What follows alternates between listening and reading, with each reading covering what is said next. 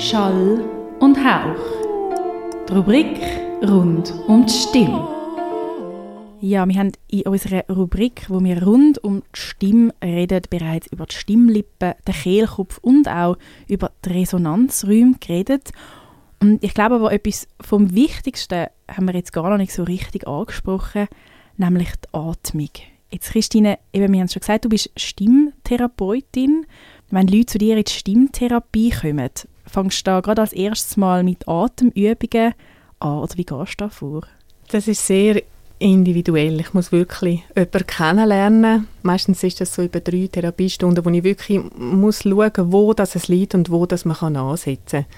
Aber wie du gesagt hast, die Atmung spielt ganz sicher im Verlauf der Therapie immer eine Rolle. Es ist etwas sehr Wichtiges. Wir haben eine Luftröhre, wo sich dann irgendwann nach 10, 12 cm dann verzweigt in linken und rechten Lungenflügel. Und die Lunge an sich ist eigentlich ein, ein Gewebe wie ein Schwamm, kann man sagen. Es macht selber nichts, sondern die Muskeln rundum, also Zwischenrippenmuskeln, die inneren und die äußeren und vor allem auch das Zwerchfell macht dann wirklich die Lunge weit. Also das Zwerchfell kann man sich vorstellen wie so ein, ähm, ein kuppelförmiger Muskel, wo der den Brustraum vom Bauchraum trennen wenn man den dann von der Kuppel also quasi dann spannt, dann tut das wie einen Unterdruck erzeugen in den, in den Lungen und durch das strömt dann die Luft rein. Hm? Also, und beim Ausatmen ist es gleich, das sind dann Zwischenrippenmuskeln, wo wir betätigen, eben mehr oder weniger bewusst, damit die Luft überhaupt rausgeht. Aber es ist eigentlich ein Muskelspiel und nicht ein Lungenspiel.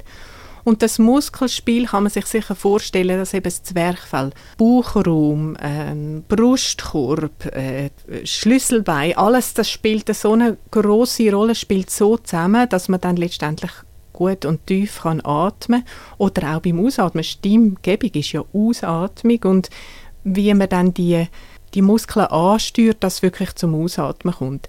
Es ist so, dass wenn du mich das so so ansprichst, ja, das Atmen hängt sehr, also ob, ob jemand sehr tief und gut kann atmen, hängt sehr oft mit dem Kehlkopf zusammen. Also wenn der Kehlkopf verspannt ist, merke ich einfach jetzt nach so vielen Jahren Stimmtherapie und Gesangsunterricht gegeben, dass das auch immer einen Zusammenhang hat mit dem Zwerchfell. Also mit dem Bauchraum. Ist man dort wirklich locker? Ist man entspannt? Hat das Zwerchfell eine Überspannung? Ist es ähm, hyperton? Oder kann man das wirklich, kann man mit dem spielen? Kann man den Muskel wirklich äh, gut einsetzen? Und so, ja, es spielt immer eine Rolle eigentlich. Die Atmung.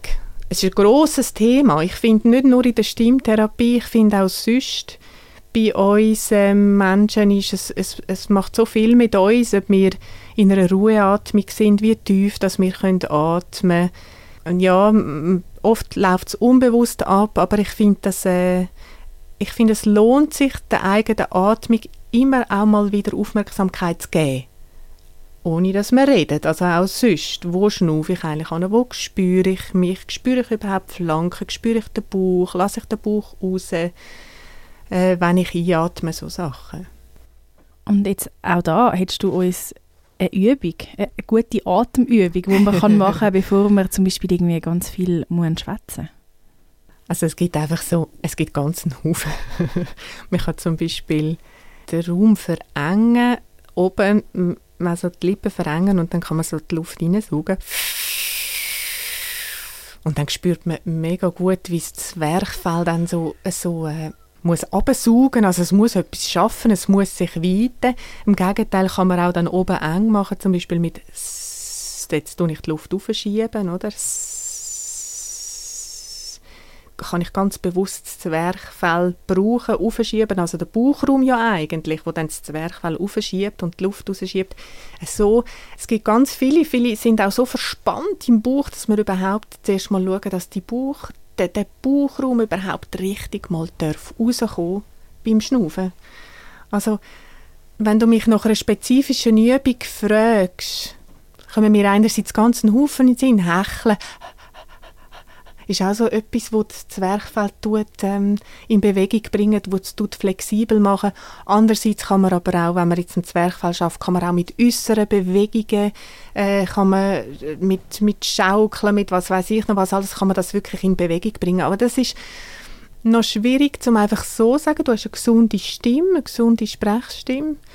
Das ist etwas anderes, wenn man merkt, dass es bei jemandem blockiert ist und man dann dort daran schafft, dass es dort äh, zu einer Lockerung kommt. Aber du würdest sagen, allgemein, bevor man irgendwie viel, viel redet, ist es gut, wenn man vielleicht ein paar Mal für sich noch tief ein- und ausatmet und das äh, ein bisschen spürt, bevor man da anfängt zu reden.